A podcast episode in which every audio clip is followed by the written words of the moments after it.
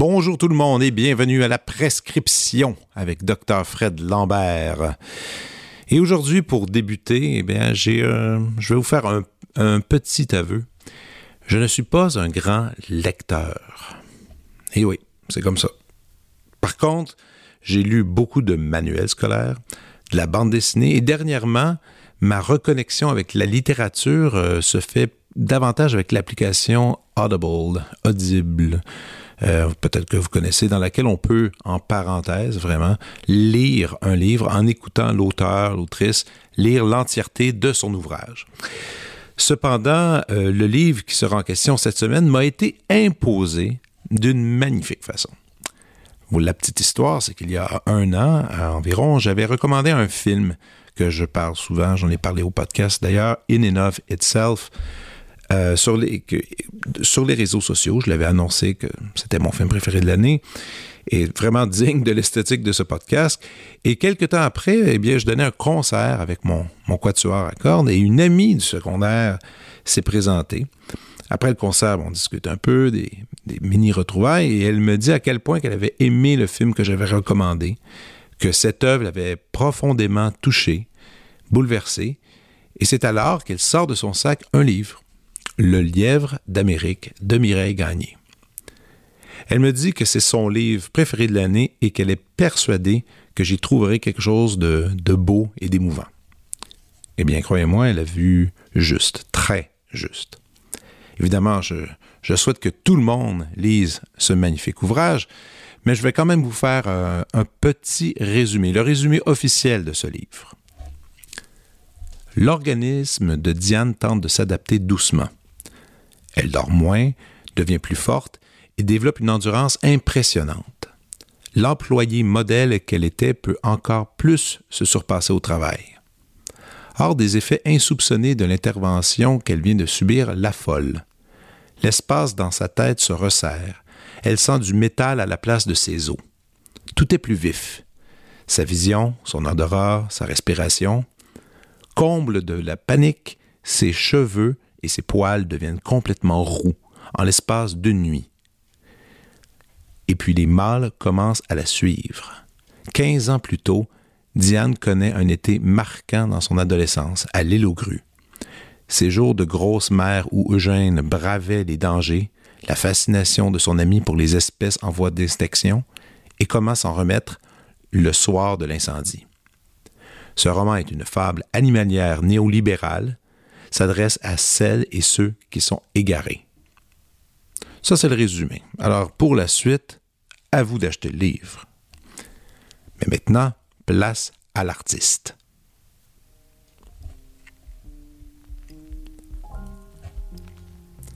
Autrice, romancière, nouvelliste et poète, Mireille Gagné est née à l'île aux Grues et vit à Québec. Elle travaille dans le domaine de la culture et des communications. Elle a publié quatre recueils de poésie aux éditions de l'Hexagone, soit Les oies ne peuvent pas nous dire, Les hommes sont des chevreuils qui ne s'appartiennent pas, Minuit moins deux avant la fin du monde et Le ciel est en bloc. Elle a également publié deux recueils de nouvelles, soit Noirceur et autres couleurs aux éditions Trampoline et Le syndrome de Takotsubo aux éditions Céphamore. Grâce à son premier roman, Le, lièvre d'Amérique, publié aux éditions La Peuplade, elle est notamment lauréate d'une ville, un livre 2021, lauréate du prix Création littéraire 2021 du Salon international du livre de Québec, finaliste du prix Les Incorruptibles catégorie premier roman, ainsi que plusieurs autres prix. Voici ma conversation avec Mireille Gagné.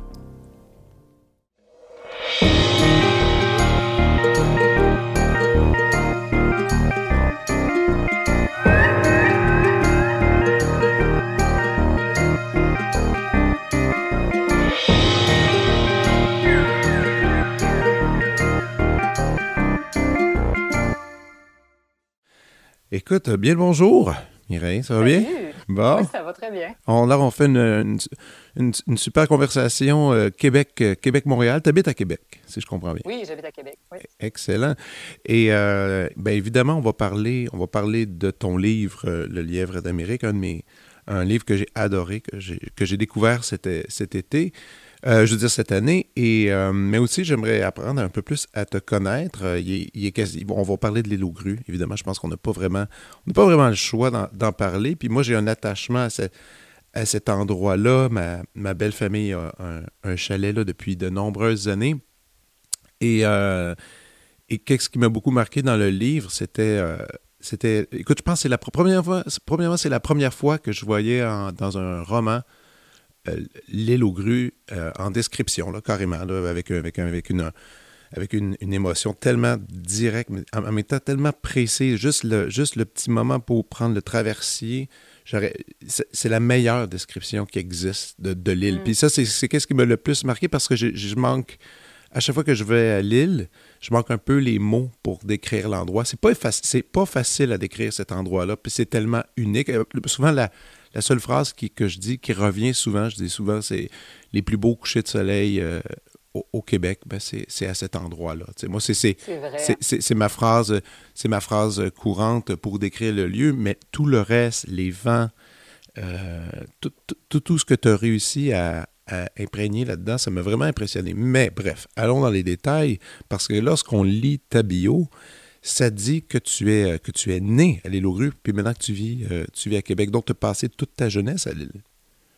Ben, oui, en fait, euh, moi, mon père était guide de chasse à l'île aux Oies. OK, juste à côté. Donc, lui, juste à côté. Donc, c'est les deux îles qui sont attenantes et qui sont reliées par, par des battures.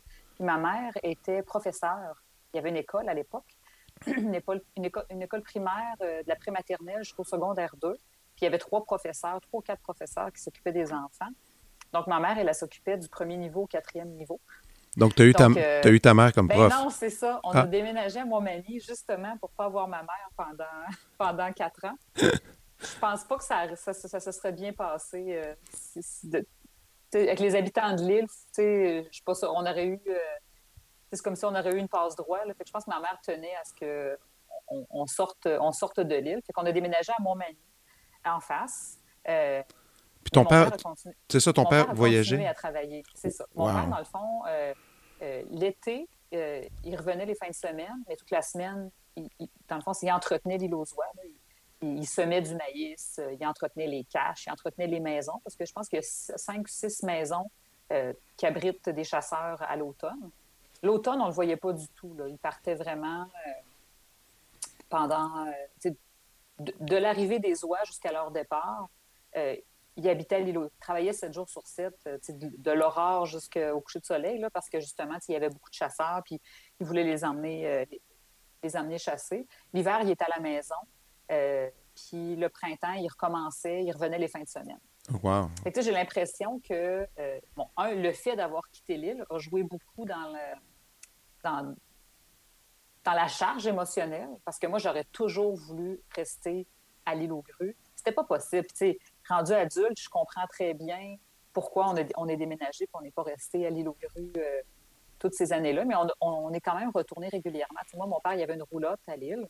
Donc, euh, l'été, on allait voir, on, allait chez ma, tante avec les cousins cousines, on dormait dans, on dormait dans la roulotte, puis on passait beaucoup de temps quand même à l'île aux grues. Fait que, tout, euh, toute la partie du lièvre, quand on est proche de la pointe au pain, c'est vraiment avec, ma, avec ma tante quand j'étais plus vieille, qu'on allait se promener vraiment sur les, sur battures, sur la grève, sur les jetés, puis on faisait le tour. Là. On était vraiment très libre, enfant. Mon père travaillait, ma tante s'affairait à, ce qu'une femme s'affaire euh, aller laver son jardin, puis tout ça. Puis nous, on était, on était les quatre cousins-cousines, puis on allait se promener, puis on passait la journée là, vraiment seul. À partir de jeune, là, mais à Lille, justement, est-ce qu'il y a vraiment des, de très grands dangers, pas tant que ça.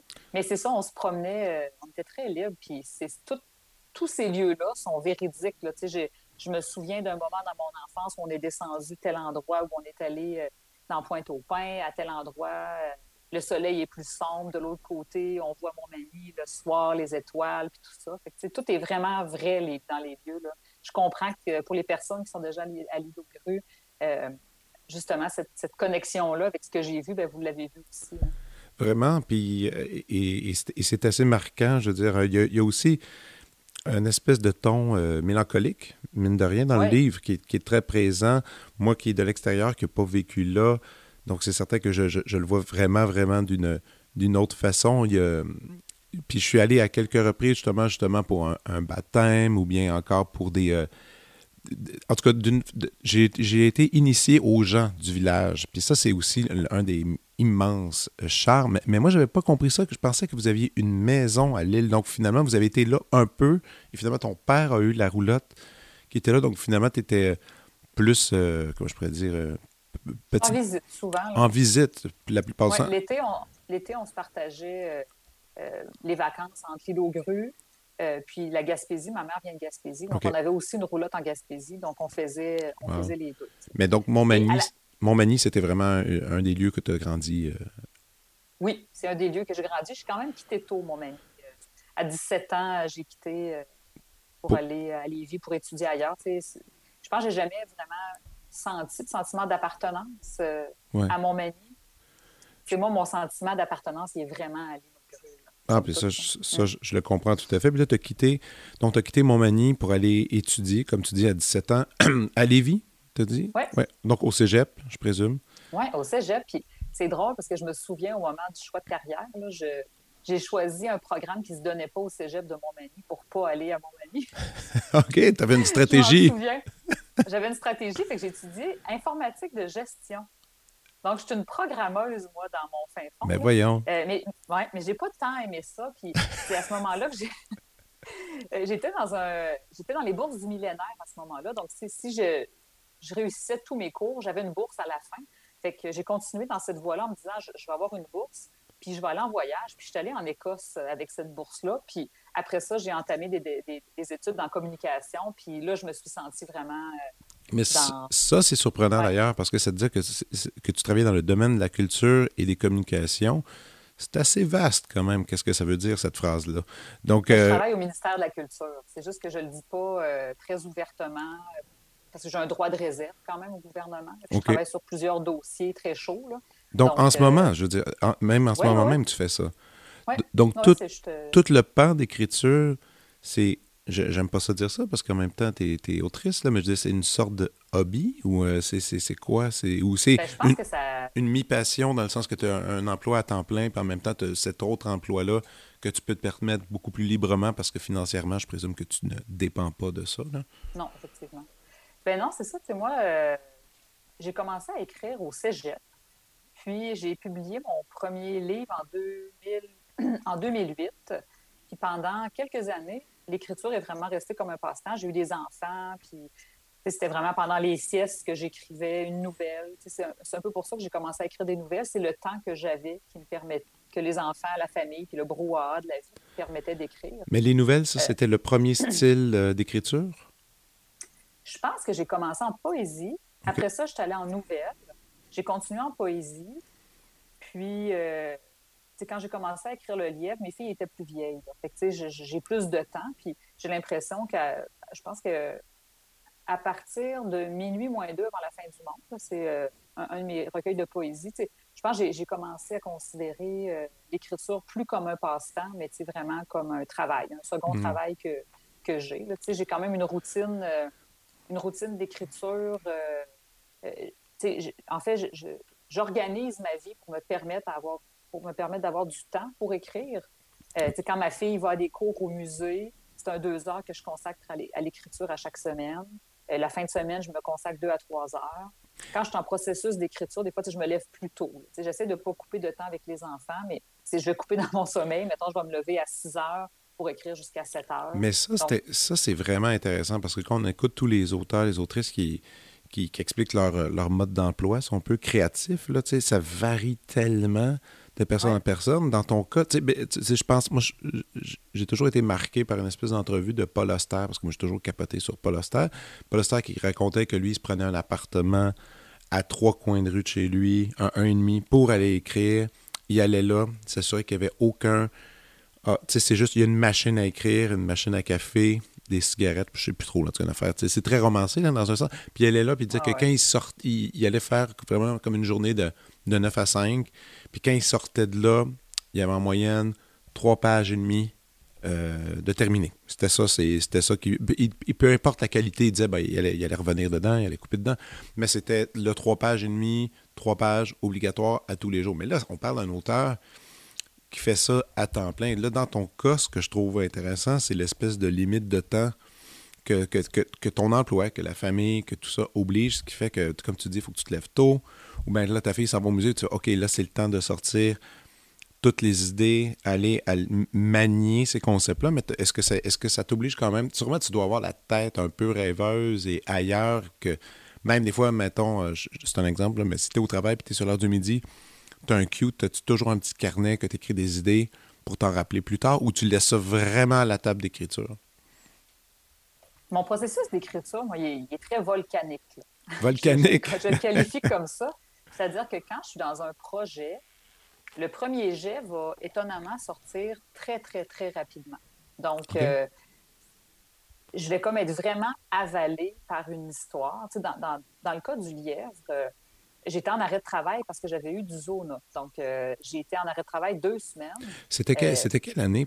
Excuse-moi, parce que je sais que le livre, il est vraiment fait, il est sorti en 2020. En 2020. Dans la pandémie, là, carrément. Oui, dans la pandémie. Moi, j'ai terminé, dans le fond, la réécriture au mois de février, juste avant la pandémie, pour le sortir au mois d'août. Fait que, quand il, partait en impression, puis tac, on est tombé en pandémie, puis là, là, je me posais bien des questions. C'est un drôle de moment pour sortir un livre comme ça sur l'effervescence, quand le premier ministre n'arrêtait pas de dire Faites de la pâte à pizza, faites votre pain. Je me disais, les gens accrocheront pas, mais étonnamment, les gens, un peu comme moi, ils ont été absorbés par cette spirale de faire l'école à la maison, le travail, plus de frontières entre la vie personnelle et professionnelle. Fait que, je pense que c'est un peu comme ça. Euh, c'est pour ça que je pense qu'il a été bien perçu, le livre. Il est tombé vraiment à un moment où certaines personnes avaient besoin d'avoir un souffle, euh, puis de reprendre contact avec la réalité, puis de dire, un peu, là, je vis vraiment dans une bulle étrange. Euh, il faut que je, recloisonne mes trucs pour être sain d'esprit. Mais donc, tu sais, moi, je, me rappelle, j'étais médicamentée quand même assez fort sur le Zona pour enlever la douleur. Puis je me rappelle, j'étais dans un fauteuil, puis je me suis dit, J'aimerais ça muter génétiquement quelqu'un pour lui donner plus de temps par jour.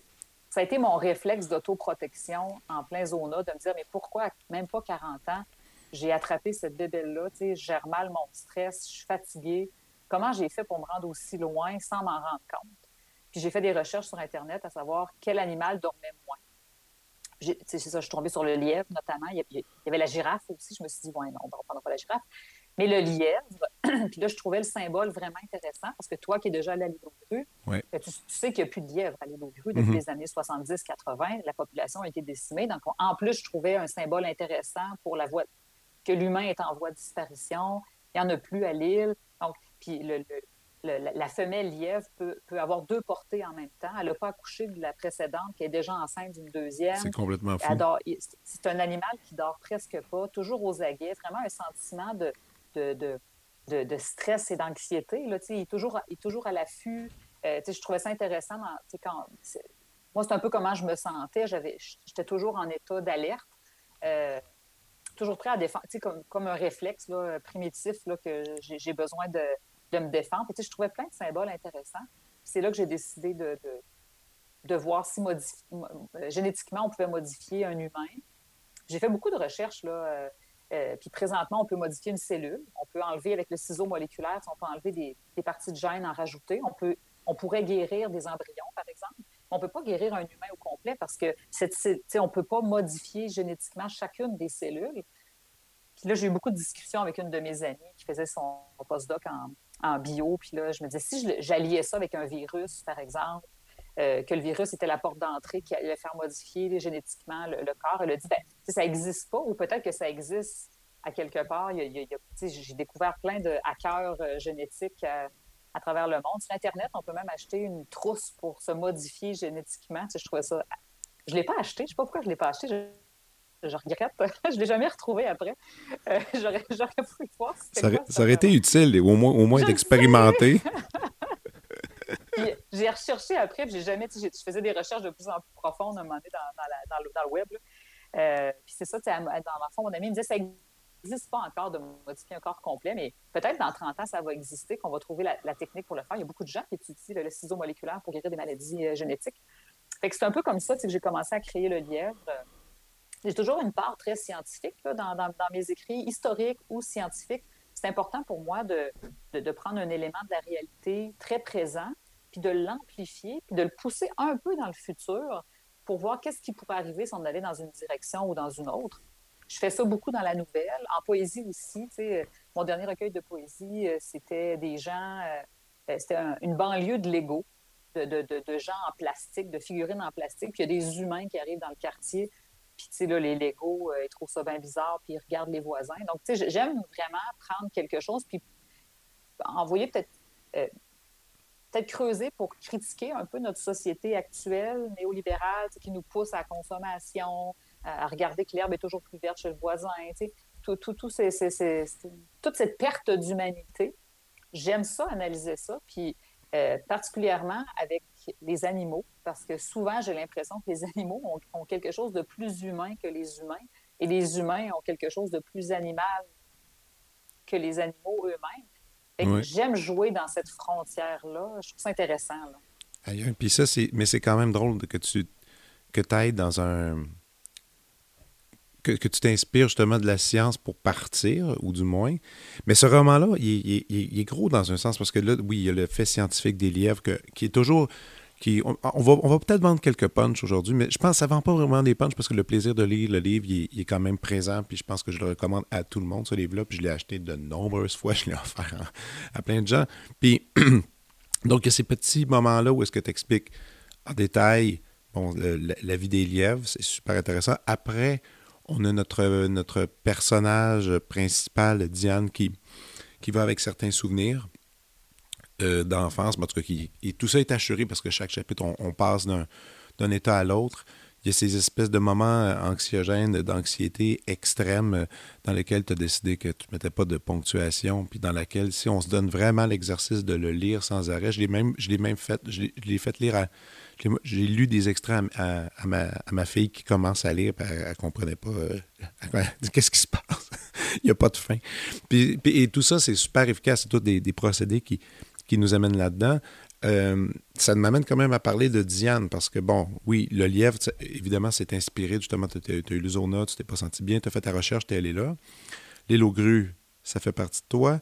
Et le personnage de Diane qui est, qui, qui, dans la vie moderne, quand elle n'est pas à l'île quand elle est, disons, adulte, euh, a l'air tellement malheureuse. C'est vraiment limite euh, assez troublant. je vais quand même me, oser te demander, est-ce que est-ce que c'est vraiment toi, Diane, ou c'est vraiment une, version exagérée ou un stéréotype? exagéré dans. J'aime beaucoup prendre un élément vrai. Mm-hmm. Je pense que j'ai dans cette dans cet arrêt maladie-là, j'ai beaucoup creusé. Euh, j'ai beaucoup creusé chez moi. je me suis rendu compte, clairement, je suis une workaholic. Il y a différentes. Il y a, différentes. il, y a, un spectre dans, dans, dans, le workaholic. Là il y, a, un workaholic enthousiaste, c'est-à-dire une personne qui aime travailler. Moi, j'ai beaucoup d'énergie, j'aime ça avoir beaucoup de projets. Euh, je fais du jardin, je fais de la broderie, je fais de la couture, euh, je m'occupe de mes enfants, j'écris, je travaille. Donc, j'aime quand même faire beaucoup de choses. Euh, puis la, distinction entre un workaholic et un workaholic enthousiaste, c'est le plaisir. Quand le plaisir s'en va, on devient workaholic c'est là qu'on tombe comme dans une spirale qui nous avale un peu, en fait, parce qu'on essaie de remplir un vide qui ne se remplit pas. Moi, j'avais toujours été workaholic enthousiaste jusqu'à présent.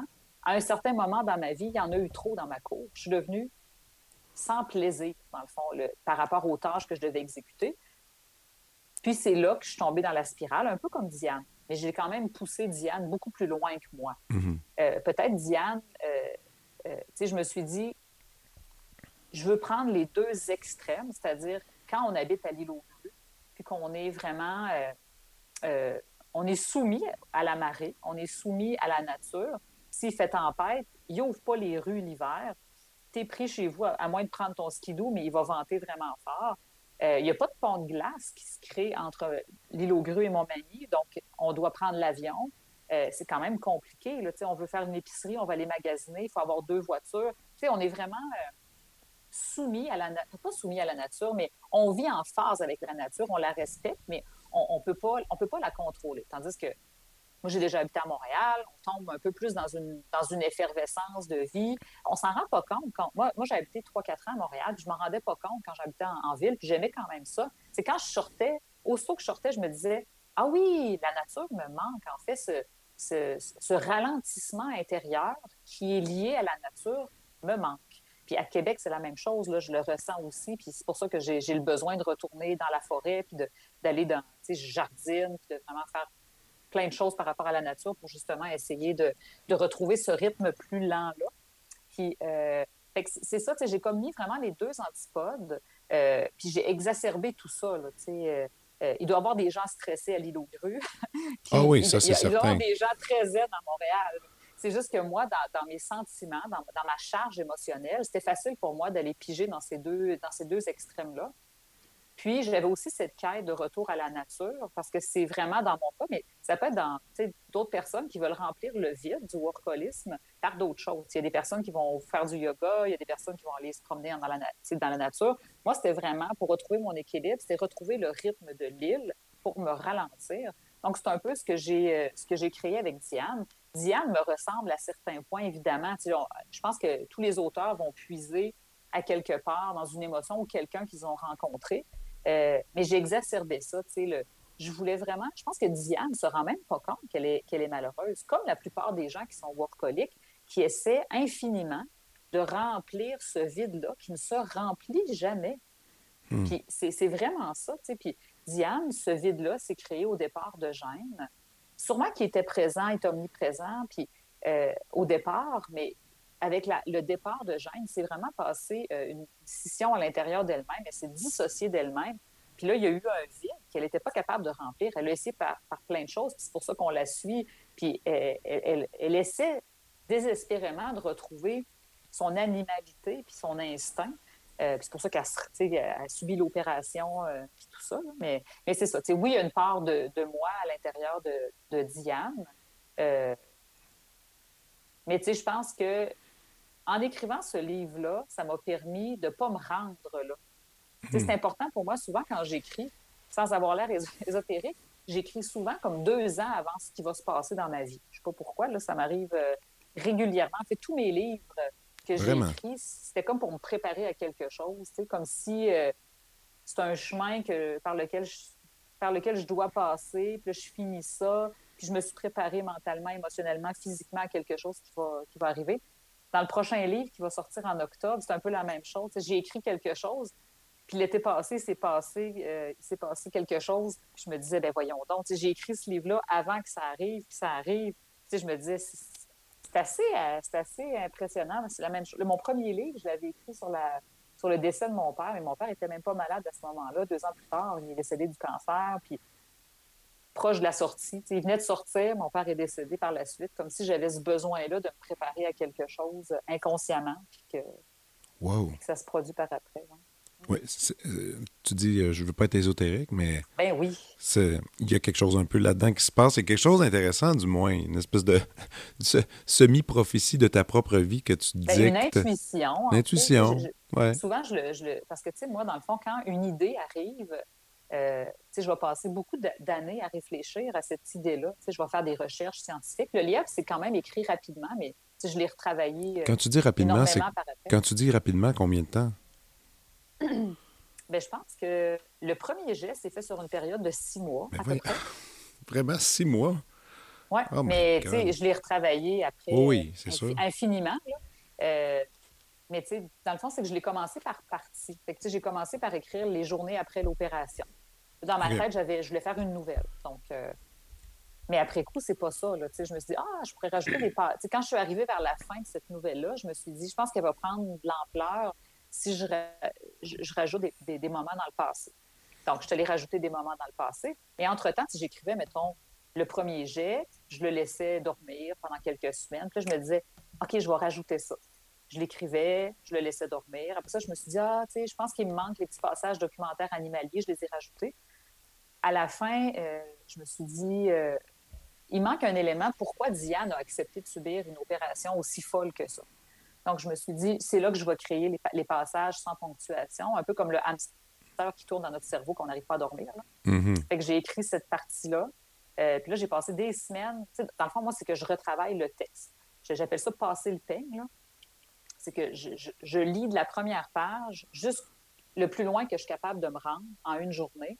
Puis quand je bloque pour faire une correction, j'attends au lendemain pour le relire. OK. Donc, je commence. Mettons, si je bloque à la première phrase, je le corrige jusqu'à temps que je pense que ce soit correct. Après ça, je, ferme tout parce que euh, mon esprit est plus assez clair puis objectif pour savoir si la correction est correcte. Et que je passe le peigne comme ça jusqu'à temps que je me rende jusqu'à la dernière page. Ça prend un temps infini. mais ça prend, c'est réparti sur la semaine. Comme à tous les matins, je vais me lever, puis je vais le relire jusqu'à temps que j'avance, j'avance, j'avance comme ça, jusqu'à temps que je me rende vers la fin. Euh, ça, ça, me permet d'enlever tout ce qui est superflu dans l'histoire. Puis c'est un peu ce qu'on m'a reproché à certains moments de ne pas en avoir assez mis. Ben, moi, c'est ma technique de, de nouvelliste. Là, de, Mais quand tu dis, on, quand on dit on, me reprochait, ben, c'est ton éditeur ou... Euh? Non, non, non. C'est des personnes. Euh, j'ai fait beaucoup de causeries avec le lièvre. les gens ont des questions. Mais pourquoi tu n'as pas laissé ces informations-là? Parce qu'ils me posaient la question ouvertement sur le livre. Puis moi, je leur disais voici ce que moi, j'ai réfléchi quand j'ai fait le texte.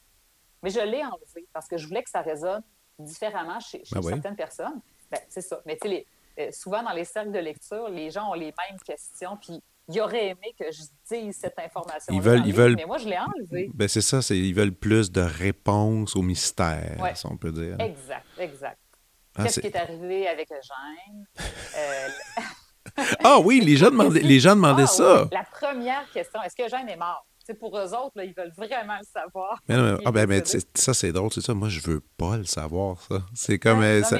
mais j'ai remarqué qu'il y avait deux types de lecteurs. Hein. Il y a les lecteurs qui m'ont suivi euh, vraiment dans la transformation. moi, dans ma tête, il y a vraiment une transformation physique. Diane devient un lièvre à la fin. Mhm. Tandis que j'ai des, j'ai des personnes qui, eux, me disent c'est une métaphore. En fait, toutes les personnes plus médicales, j'ai eu beaucoup de médecins qui ont lu le livre, des psychologues par rapport au burn-out et tout ça. Puis eux, dans leur tête, c'est une métaphore. Donc, elles se promènent nues dans la forêt, puis, tu sais, c'est l'idée d'avoir laissé le texte assez ouvert pour permettre à ces deux types de lecteurs qui sont diamétralement opposés, quand même de connecter avec le texte. Mais les deux, mais ceux qui, pour la transformation, qui, sont, qui ont plus embarqué dans le réalisme magique, eux autres, ils m'en veulent un petit peu là, de ne pas avoir donné toutes ces informations. Moi, je trouve ça drôle, tu sais, parce que c'est ma technique d'écriture, puis je suis comme ça, tu sais, jamais je vais donner toutes les clés. Quand je l'écris, toutes les clés sont là, mais après, je vais en retirer, je vais rajouter des symboles, je vais équilibrer ça, puis je vais passer le peigne jusqu'à temps qu'il n'y ait pas, tu sais, que le niveau d'information soit juste, à mon avis, c'est-à-dire qu'il va faire travailler le lecteur, mhm. ça va résonner différemment. C'est vraiment un équilibre qui est difficile à atteindre et qui prend du temps. au départ, c'est ça que je disais, j'avais genre 50 pages où j'expliquais euh, euh, le monde où on est 40 ans plus tard, où la modification est possible. Elle est régulée par une organisation internationale. Tu sais, dans ma tête, tout est là, mais je ne les ai pas dit, ces informations-là. Il y a des gens qui m'ont dit, est-ce qu'on peut les lire, ces 40 pages-là? non, elles sont disparues. Euh. Donc, ce que tu es en train de me dire, c'est au fond, c'est que Eugène est vivant. C'est ça que tu me dis. Non, c'est une blague. c'est une blague. mais c'est, quand même, quand même drôle. Mais c'est ça, mais les types de lecteurs, c'est la beauté du livre aussi, c'est que tu ne peux pas choisir qui, qui, te lit, puis tout le monde y va de, sa façon. Puis la preuve que tu peux pas choisir qui te lit, puis l'interprétation, moi je trouve ça fascinant parce que quelques, je l'ai offert à plusieurs personnes. Certains ont adoré, d'autres m'ont dit j'ai aimé, mais je dois être franc que souvent j'avais peur dans le livre. Peur. Le mot peur revenait souvent, puis il me disait c'était inquiétant de, par moment. Puis ah oui, puis moi souvent, peut-être parce que j'ai j'aimais l'histoire, j'aimais les lieux, puis souvent j'admirais beaucoup la, forme que je trouvais qui était, qui était agréable, justement, la façon que tu nous. que tu, pas, manipulais, mais nous maniais, puis nous amenait à d'autres fois. Mais il y a des gens, justement, qui lisaient ça, qui lisaient ça puis qui étaient vraiment pris dans l'histoire, puis qui se sentaient pas bien. Puis ça, je trouvais. J'étais toujours surpris. Sûrement qu'il y en a qui ont dû déjà te dire des trucs un peu de la sorte. Tu as dû avoir toutes sortes de commentaires qui vont dans toutes les directions. Ouais, ben, oui, oui, mais tu sais, moi, je me dis, quand le livre est sorti, il y a comme vraiment un peu à la Diane qui devient un narrateur impersonnel. Il y a comme une dissociation qui se produit avec l'ouvrage. Puis moi, j'embarque sur une autre publication. Fait que, tu sais, dans ma tête, euh, quand je, quand je discute sur le livre, c'est comme un objet externe à moi, puis on, on est, on est séparés. Donc, tu sais, moi, ça ne m'atteint pas vraiment. Euh, ça me fait plaisir de, de, de, de voir l'effort de certains lecteurs euh, ben qui m'en parlent, puis qui ne sont pas contents. Puis, tu sais, moi, j'aime beaucoup aussi mixer plusieurs formes ensemble. Donc, tu sais, les, passages qui sont justement sans ponctuation, qui se rapprochent un peu plus de la poésie. Euh, moi, je les écris vraiment à, l'oralité. Donc, je les écrivais en le disant à voix haute, comme quelqu'un, justement, qui a un hamster qui n'arrête pas avant de se coucher. Là. Fait que, j'ai vraiment pris la peine de, réfléchir à ça de cette manière-là. Puis, j'aime ça euh, un peu comme, peut-être parce que c'est mon fondement de, de nouvelliste, là, mais j'aime que les gens doivent travailler. Euh, puis, tu sais, moi, j'avais écouté la, série Black Mirror juste avant, là. Fait que c'est clairement teinté. Mais moi, tous les livres qui ont un peu cette, euh, cette critique de la société euh, mélangée avec un peu de réalisme magique, moi, j'adore ça. C'est quelque chose qui vient vraiment me chercher parce que c'est quelque chose qu'on peut faire. C'est un choix qu'on aura à faire dans quelques années. C'est clair que ça va se produire. Si on est, on est capable de... les, technologies vont tellement avancer. Peut-être que ça se fait en ce moment, puis sur les humains, on, le sait pas. non, non, c'est ça. On le sait pas encore, puis qu'il y a des gens qui ont réussi. Puis, en tout cas, ben, c'est ça. Euh, je trouve ça euh, toujours, euh, toujours plaisant d'en discuter. Puis, je voulais entamer une discussion aussi. Puis, après coup, j'ai quand même réfléchi sur tous mes livres. Puis, je me suis dit, à chaque fois, j'ai vraiment un sujet qui touche la société en fait, je le faisais vraiment instinctivement, mais, mais j'aime ça, soulever un débat, de donner une idée, euh, puis qu'on en discute, puis qu'on regarde, qu'on analyse notre société, puis qu'on se rende compte que euh, on fait des gestes sans réfléchir, qui, nous, qui, vont nous amener, qui vont nous amener dans une direction peut-être qu'on ne veut pas prendre. C'est le moment d'avoir la réflexion euh, pour ne pas passer à côté.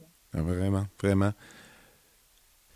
Donc, euh, c'est ton premier roman que tu fais. Tu es passé de poésie à nouvelle, nouvelle poésie, un peu justement, dans, des formats qui sont quand même plus courts. Et là, qu'est-ce qui. C'était où C'était quoi le coup de pied de dire OK, je me lance dans le roman, cette espèce de grosse machine, cette grosse bête-là, dont plusieurs personnes dans la vie vont peut-être même éviter, contourner, parce que ça, fait peur. Moi, je pense, je fais toujours le parallèle un peu avec les gens qui font euh, du court-métrage au cinéma, puis qu'un jour ils font OK, là, j'y vais, je suis prêt puis c'est une grosse commande, c'est des années à réfléchir, tout ça. Euh, c'était quoi, c'était quoi le moment pivot de ça?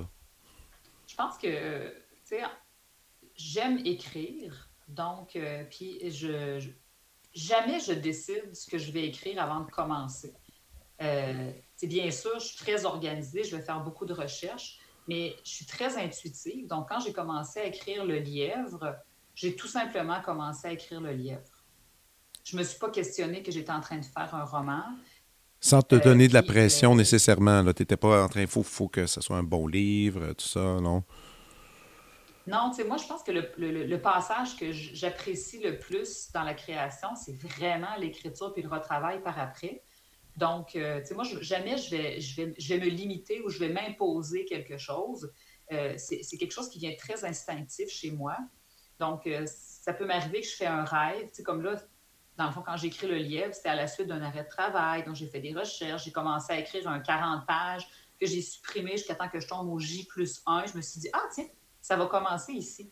Je fais beaucoup de recherches comme ça. Donc, je vais, je vais écrire, puis je vais vraiment me laisser aller, vraiment sans contrainte.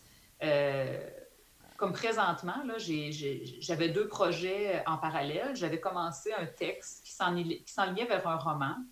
Euh, puis à un moment donné, j'ai arrêté, j'ai commencé euh, un recueil de poésie, j'ai fini le recueil de poésie avant de finir le roman. Là, je me dire, je vais continuer le roman par après.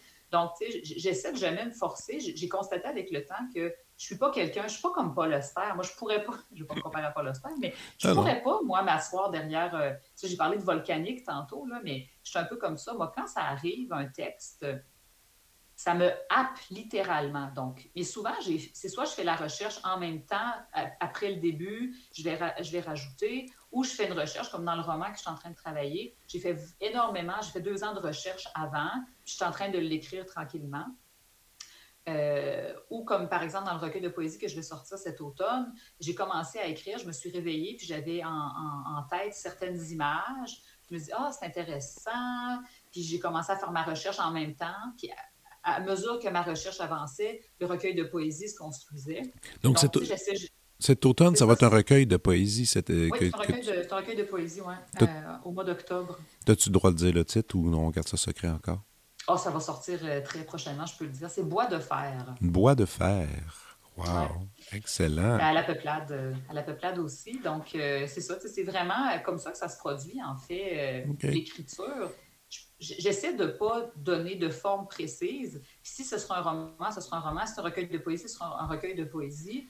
c'est clair que j'ai aimé l'approche du roman parce que ça m'a ça, ça, permis de, d'avoir beaucoup de discussions, beaucoup de rencontres avec, euh, avec des gens à travers le monde. Ça a quand même été intéressant, là, de justement de pouvoir discuter des mêmes réalités dans d'autres pays. J'ai trouvé ça exceptionnel. Tandis qu'en poésie, on a, on, il y a moins de livres qui sont vendus. Les gens ont peut-être un peu plus peur de la poésie. Donc, euh, on vend moins de livres. Mais pour moi, c'est une démarche qui qui est, une démarche de création avant tout. C'est pas pour.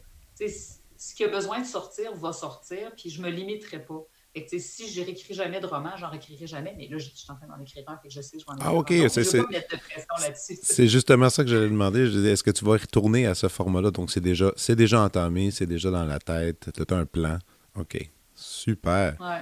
Puis, euh, une autre. Oui, donc le livre, là, maintenant, on peut l'acheter en format livre de poche. Ça fait pas si longtemps que ça. Je pense que je l'ai vu. Euh, à mon Renaud-Bré à côté de chez nous, là, qui vient d'arriver. Ça, c'est quand même très cool aussi. Là. Ça donne toute une ouverture au livre que ça arrive pas souvent. Oui, hein, mais comment c'est arrivé ce truc-là? C'était suggéré? C'est même avant, même avant qu'ils sortent, dans le fond. Ah ouais. Euh, avant qu'ils sortent en format de la peuplade, euh, que les droits ont été acquis par euh, Livre de Poche. Oui, c'est assez, assez hallucinant, mais moi-même, je je voyais ça aller. Puis, tu sais, je me rappelle quand j'ai eu euh, la discussion avec mon éditeur, j'arrêtais pas de répéter Puis, quelle maison? Puis, il me disait livre de poche. Puis, moi, dans ma tête, je me disais C'est un format livre de poche, mais quelle maison? Puis, il me répétait hmm. Livre de poche Livre de poche. mais je pouvais même pas y croire. Puis, c'est drôle parce que mon, mon, mon conjoint m'avait acheté quelques années auparavant des boucles d'oreilles avec le logo livre de poche. OK. Pas pire. Je ça vraiment. Mais encore une fois, encore une fois, deux ans en avance. c'est très surréaliste, franchement, là, de, de, voir ça aller. non, mais je suis très reconnaissante, franchement.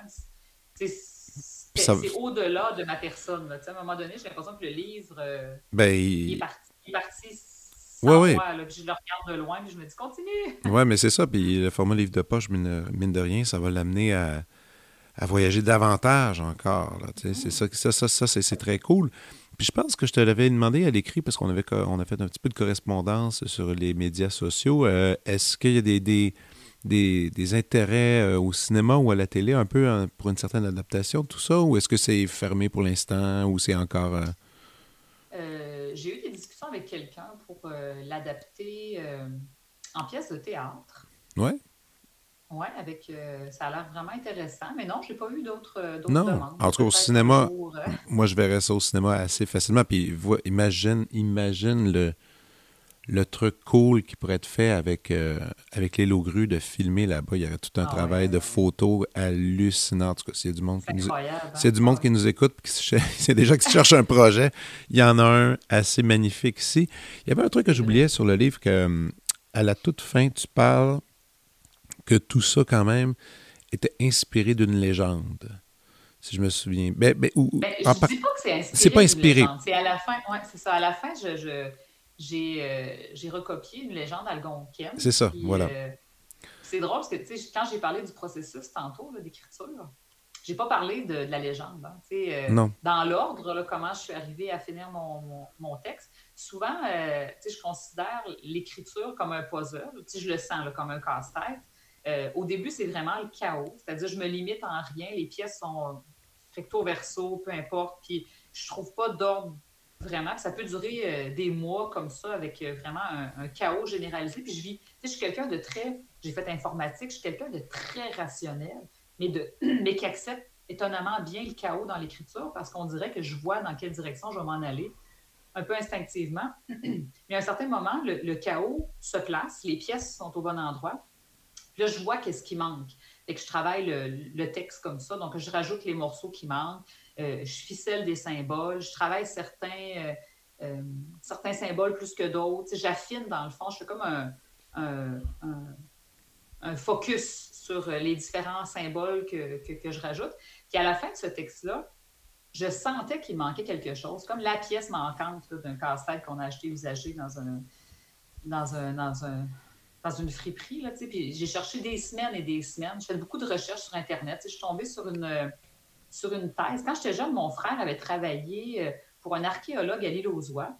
Il avait fait des fouilles archéologiques parce qu'à l'île aux Oies, c'était un des endroits les plus élevés dans l'archipel. Donc, euh, il, y a, une seigneurie qui s'était installée, qui s'était, qui s'était construite là, parce qu'au point le plus élevé de l'île aux Oies, pour voir le fleuve tout le tour, en cas d'attaque, par exemple, des Iroquois. Donc, euh, et les Iroquois ont attaqué, évidemment. Ils ont pris les, deux des, filles de l'homme qui était là.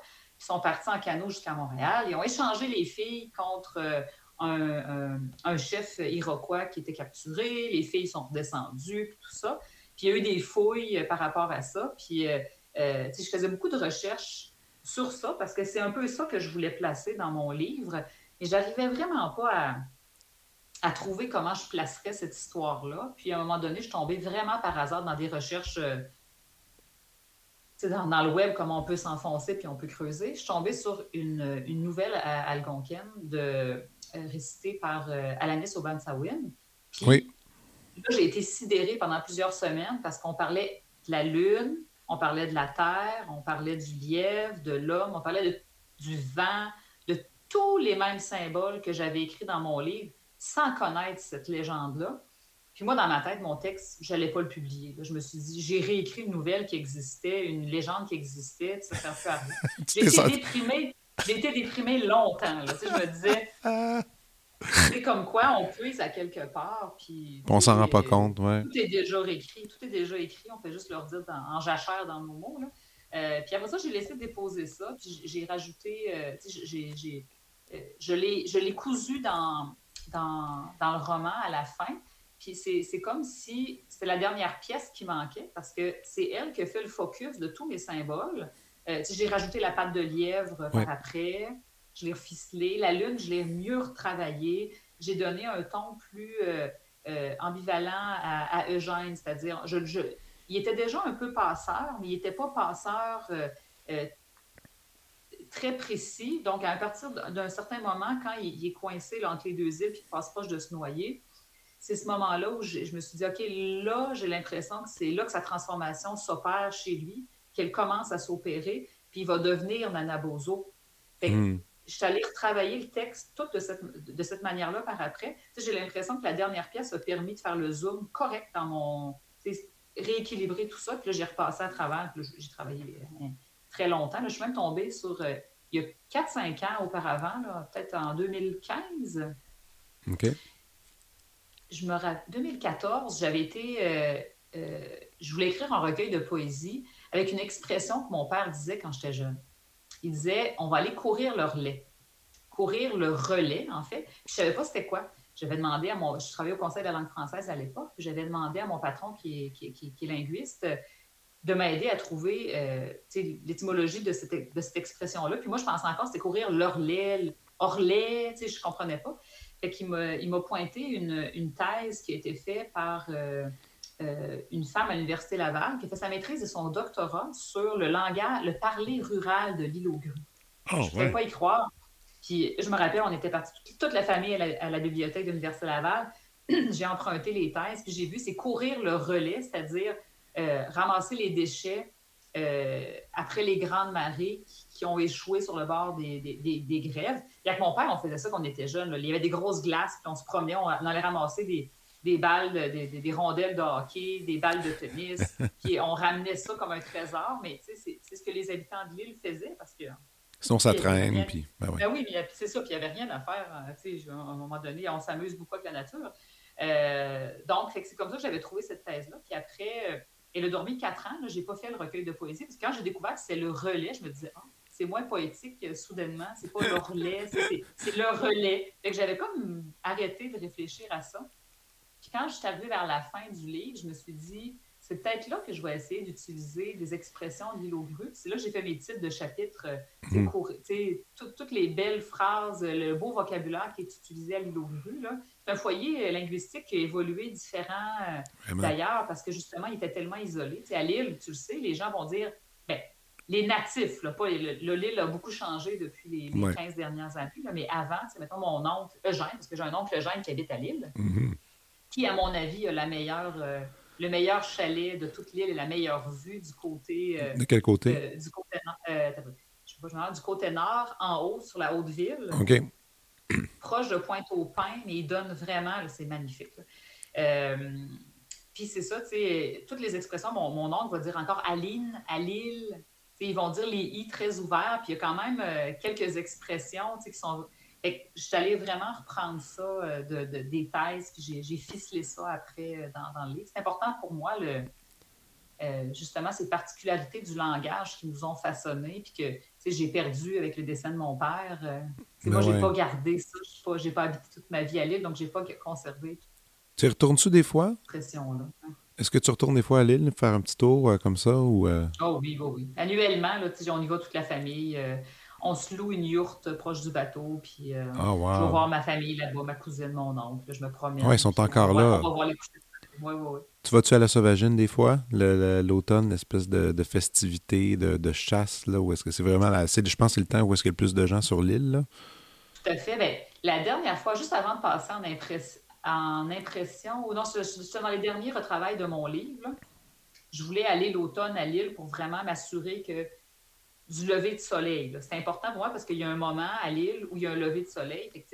Je, me suis rendue puis je me suis levée pour vraiment remarquer les couleurs pour être sûre que c'était vraiment ce que je me souvenais de mon enfance. Mm-hmm.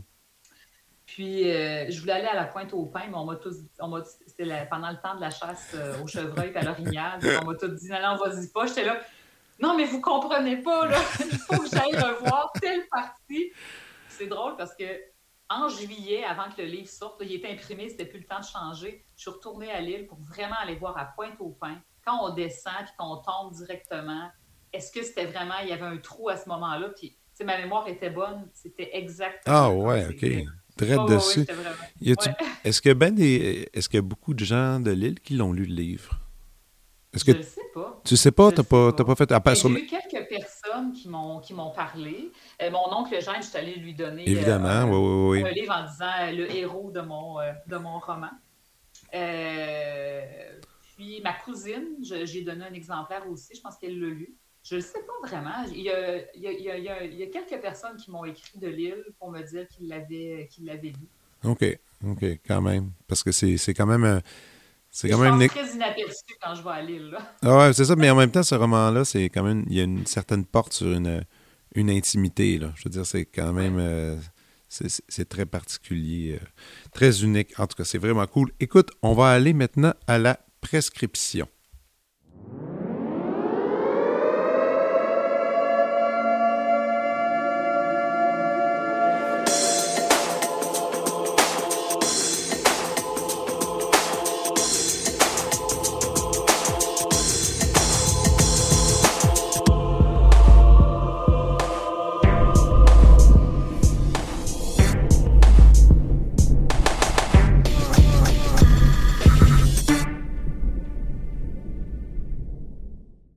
Alors, on y va avec la prescription. Mireille, je t'écoute. Oui, donc euh, j'ai essayé de faire trois prescriptions qui sont dans trois euh, sphères différentes. La première, euh, j'adore la broderie. Vraiment, c'est ce qui m'a sauvée pendant la pandémie. Je me suis remise à la broderie. C'est important pour moi, ça me permet de créer du beau en même temps que ça me relaxe. Donc, je recommande Eliane Sainte-Marie. c'est une brodeuse de Trois-Rivières. Et ce que j'aime chez elle, c'est qu'elle est très scientifique dans sa démarche. Elle aime les documentaires, les livres, euh, où on reprend de l'information sur euh, différentes espèces végétales et animales, un peu comme moi, je faisais avec mes documentaires animaliers sur le lièvre. Donc, elle brode au fil euh, de magnifiques ouvrages. Euh, elle, a un, compte Etsy si les gens veulent se procurer de, ces merveilleuses créations. Donc, moi, elle m'inspire euh, beaucoup par sa patience, sa finesse et ce qu'elle construit de poétique sur quelque chose de scientifique. Wow, OK, c'est bon. moi, tu sais, comment je fais à chaque fois pour ces, moments-là, c'est que j'ai toute une espèce de, de liste de liste de, trucs. Puis pendant que je parle avec l'invité, toi en l'occurrence, euh, je réussis à me faire un choix à la toute dernière minute qui va coller un peu à la personnalité. Alors, alors suite à ton truc d'informatique que, je ne que je n'étais pas au courant, euh, je vais te parler d'un gars qui s'appelle Lex Friedman. Est-ce que tu connais Lex Friedman? L-E-X, espace F-R-I-D-M-A-N. Euh, c'est un informaticien, c'est un chercheur en intelligence artificielle, puis c'est un présentateur de podcast. Euh, il est russo-américain, puis il travaille et enseigne au Massachusetts Institute of Technology, MIT. Un gars vraiment intéressant qui avait commencé sa carrière avec, avec Google et qui par après s'est mis à travailler, à, publier beaucoup d'articles et il a décidé de faire son podcast qui s'appelle le Lex Friedman Podcast que tu peux trouver gratuitement sur toutes les plateformes. Tu peux le voir sur, euh, euh, sur YouTube. Un drôle, un drôle de personnage, euh, toujours sérieux, toujours habillé avec le, veston, cravate, très sérieux, avec un, ton légèrement monotone, mais en même temps qui reçoit honnêtement les invités les plus fous qu'on peut imaginer. De tous les milieux qui, existent, il peut, il, peut, il peut parler de n'importe quoi. En plus, il est jeune, il a 35 ans brillant comme tout, avec une proposition, puis vraiment euh, honnête, qui ne qui n'est pas dans le jugement, mais qui est vraiment juste dans la, dans la découverte, si on peut ainsi dire. Et c'est sûr que des fois, il va y avoir des artistes qui vont venir avec lui. C'est intéressant, pas tant. Ce qui est le fun, c'est surtout les scientifiques qu'il reçoit. Donc moi, euh, j'écoute pas nécessairement tout, tout, tous les épisodes, mais je suis à chaque semaine pour voir les choses qui peuvent être, qui peuvent être faites. Puis quand on parle qu'on veut... Euh, on veut du bon contenu de qualité, euh, ben là, celui c'en est un. Et c'est filmé comme dans le noir. Euh, donc, on voit juste un peu les, deux visages, un en face de l'autre, qui se parlent. Il n'y a, pas, a pas de. C'est vraiment direct. La, la, disons que la matière élaborée, c'est ça le spectacle. Point final. Y a pas, les gens n'essaient pas de, se produire, euh, de, de de faire des feux d'artifice avec leurs paroles. C'est vraiment honnête. Donc, moi, j'aime beaucoup ça, Lex Friedman. Et moi, je serais pas surpris que tu vas aller écouter des petits trucs là-dedans, puis tu vas trouver des, euh, des inspirations. mon prochain roman. Pourquoi pas? ça serait pas pire. Hein? vraiment. Voilà. Et c'est à toi maintenant. Oui, donc, euh, deuxième, euh, deuxième recommandation, c'est en musique. J'ai découvert. c'est, très, il est très populaire en ce moment. Oh oui. Oui. Je ne sais pas si tu connais. Ben oui. On est allé le voir, moi puis mon conjoint, à l'Apocatière en fin de semaine passée, oh. parce qu'il est sold out partout. J'ai acheté des billets pour l'automne, mais je trouvais ça trop loin. J'ai regardé à l'Apocatière, il y avait des billets, donc on, l'a acheté. J'aime beaucoup, euh, tu sais, c'est folk, rap, country, un peu électro, avec des paroles d'une simplicité et d'une créativité langagière que j'ai rarement vues. Ouais. Euh, je te donne un exemple. Je chantais une chanson sur, euh, euh, sur, le, sur le John Deere, là, euh, une qui est très populaire. Je ne sais pas si tu l'as entendue. J'aimerais d'avoir un John Deere. En tout cas, elle vaut la peine de l'écouter. Elle, est merveilleuse. Moi, elle me donne des frissons à chaque fois par sa simplicité puis sa quête du bonheur. En fait, un bonheur simple, mais vraiment simple, mais qui vient de chercher jusque dans la moelle. Puis à, à l'apocatière, quand il dit je, je, vais semer des graines pour que tout le monde puisse manger, je te jure, là, les gens se sont mis à hurler, puis on ah, sentait la foule vibrer. C'était un des bons shows que j'ai vu dans ma vie. Fait que Tibéliveau, euh, euh, puis il faut aller voir, il vient de sortir un album, son précédent, il, est excellent. Le nouveau aussi, mais mon préféré, moi, je pense, c'est le, précédent. Puis c'est ça, ça vient chercher une fibre de bonheur euh, très simple. Lui, je ne sais pas comment il. Peut-être parce qu'il y a un mélange, c'est un, Acadien, en fait, puis peut-être que c'est un, un, mélange franglais, là, euh, mais il va chercher euh, vraiment une émotion pure, puis le spectacle est exceptionnel, là, vraiment. Euh, j'ai adoré. Mais je sais qu'il y a un buzz en ce moment assez, assez intéressant. J'entends, je connais pas, je suis pas allé en profondeur, mais écoute, tu me donnes le goût carrément, je vais aller me chercher les disques, puis Allez écouter ça. Ça vaut la peine. Wow, wow, OK, petit Béliveau, parfait. Moi, je te propose un vieux film, cette fois-ci, de 1969. Euh, pourquoi, pourquoi ce film-là? Eh bien, quand tu parlais tantôt que tu aimais bien aller dans tes livres et d'aller dans le futur un peu, d'aller, d'aller plonger dans quelque chose qui, qui est proche, puis de, de l'imaginer, moi, je te propose un, un voyage dans le futur, mais dans le passé. Quelque chose qui est un peu retour vers le futur, si on peut ainsi dire. Un peu à la Kundera, la lenteur. Ouais, c'est ça. Mais c'est le, le film, pardon, c'est Satyricon euh, de Fellini. L'avais-tu vu, ça? De, de Fellini? Je l'ai tellement écouté. Ouais, Federico Fellini qui a fait. Écoute, moi, c'est un. Ben, c'est ça, c'est euh, franco-italien, ce cher Fellini, qui avait fait ça, qui est une adaptation euh, du roman éponyme attribué à l'écrivain latin Petrone. Petrone, Petrone. Euh, et ce film-là, je l'avais déjà vu quand j'étais jeune. Ça m'avait j'avais eu tel, ça me faisait très peur. C'était, c'est, il y a beaucoup, de, c'est grotesque par moments. C'est difficile à comprendre, c'est décousu, tout ça. Ce sont des tableaux qui sont mis en place parce qu'il y a une certaine trame narrative. Et, euh, euh, c'est un ami à moi qui m'avait persisté, dit non, non, non, il faut que tu y redonnes une chance. Ben là, des années plus tard, adulte, j'ai, réécouté et j'ai beaucoup apprécié parce que il, y avait ce cher George Lucas euh, de Star Wars qui avait vu ce film-là puis qui avait dit que c'est, pratiquement la même chose que Star Wars, mais c'est dans le sens inverse. C'est comme si nous, on débarque vraiment dans le temps, dans, cette époque-là où, écoute, ça, a lieu euh, bien avant, euh, bien avant Jésus-Christ, tout ça, et qu'on débarque dans, dans, dans, dans cet univers-là où les règlements, les interactions, comment on agit, on, on comprendrait rien. Même le langage, on ne pourrait même pas communiquer entre nous. Là, ça serait trop complexe. Mais c'est ce que le film essaie de tenter. C'est que si on, arrivait, si on se mettait les pieds là-dedans, qu'est-ce, qui se passe? Puis là, on voit toutes sortes de trucs qui sont li- littéralement difficiles à imaginer, même à concevoir. Donc, le film avait sorti à l'époque, je pense que, évidemment, comme Fellini, ça fait il y en a qui aiment, il y en a qui détestent, mais c'est un super film, vraiment. Puis on n'en fait plus des films comme ça aujourd'hui. Mais c'est, mais c'est très particulier. Mais bref, ça m'a fait penser un peu à ton truc de, de, de futur. Je me suis dit, on va y aller de l'autre barre. Alors, euh, avec un classique. Maintenant, une dernière recommandation de ta part. Oui, je recommande en, en, poésie, évidemment, parce que ma, ma nature n'est pas, n'est pas si loin. Euh, Tout est caché, le dernier recueil de poésie de Judy Quinn au Norrois. OK. Si oui, OK, parfait, merci. Euh, c'est un recueil, dans le fond, c'est euh, après un voyage en Inde, euh, quand euh, son père venait de décéder. Donc, euh, c'est un recueil qui raconte justement comment elle a vécu ça. Euh, puis c'est comme si elle avait transporté, elle avait apporté, emmené son père avec elle parce qu'elle elle le voit partout à travers à travers différents hommes en Inde qui ont des moustaches. Son père avait une moustache. Puis je pense qu'elle essaie de guérir ça à travers toutes les odeurs, les couleurs, le, le, le, vraiment le, le, clash entre la vie occidentale puis la vie, la, la vie en Inde. Fait que c'est vraiment, vraiment intéressant. Je vais juste lire mon poème préféré que, que, que j'adore.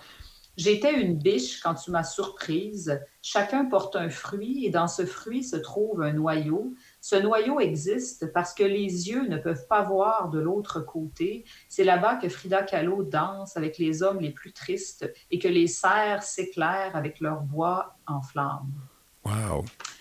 C'est très beau, puis c'est aussi une belle, euh, une, une belle histoire d'amour avec son conjoint. Donc, comment elle, elle, elle, elle parle de, de, son conjoint à travers ce voyage-là, à travers la perte de son père. En fait, c'est vraiment c'est beau. Je pense que c'est une de mes, mes poètes québécoises euh, préférées par son, son style circulaire. Elle nous amène avec elle, puis on a l'impression de, de tourner dans, dans, dans, ses mots. Puis, comme une broderie, là, elle, va elle, revient un peu en arrière, elle, elle avance, puis elle t'amène avec elle euh, je trouve, dans, dans des clairières euh, euh, de symboles assez impressionnants. Donc, euh, voilà. Wow! Hey, mais merci pour ces super suggestions. Est-ce qu'il y a des événements qu'on peut te suivre prochainement? Je sais que le livre cet automne, mais est-ce qu'il y a d'autres choses que tu fais que tu aimerais annoncer si c'est le, le, moment de le faire? Ben oui, je participe euh, au Métropolis Bleu euh, en fin de semaine, donc je fais un petit aller-retour euh, à Montréal. C'est le festival est en cours, je pense, depuis, depuis quelques jours. OK. Puis, euh, ben, c'est ça. Moi, je participe beaucoup à des rencontres dans les écoles. J'ai beaucoup, de, j'ai beaucoup de plaisir à discuter avec les jeunes. Donc, la, la meilleure chose à faire, est-ce que c'est pour te suivre, pour, pour savoir quelles sont tes activités, c'est, ce serait où, tu dirais? Ce serait quel, euh, y a Je pense sur les médias sociaux, vraiment. Euh, Facebook, là, tu sais, je, mets pas mal à jour mes trucs. J'ai un site web que je mets à jour... Ouais. Pas tout le temps. Pas tout le temps. quand on a le temps. Quand on a le temps. C'est ça. Puis, mais c'est ça, sur les médias sociaux, je pense que c'est la meilleure, euh, la meilleure manière de voir les événements. Eh bien, merci beaucoup. Vraiment, euh, un plaisir. Puis, été une, une grande découverte. J'espère qu'on pourra un jour prendre un, café ou une bière en vrai. On est un, un, un de ces ça parce que j'aimerais ça que tu me dises c'est quoi ton endroit préféré à Lille. Ah, oui, ça va me faire plaisir. Hein? All right. Mais fais attention à toi. Merci. Toi aussi. Merci bye bye.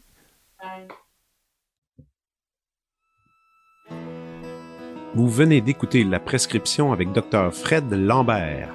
À l'animation, Frédéric Lambert. Réalisation, montage, recherche et bon conseil, Olivier Chamberlain. Au logo, Joël Vaudreuil. La musique, le groupe Crab. Jérôme Minière, Philippe B., Ben Chimie, Guillaume Beaulieu et Vincent Vertefeuille. Merci d'avoir été à l'écoute et à bientôt.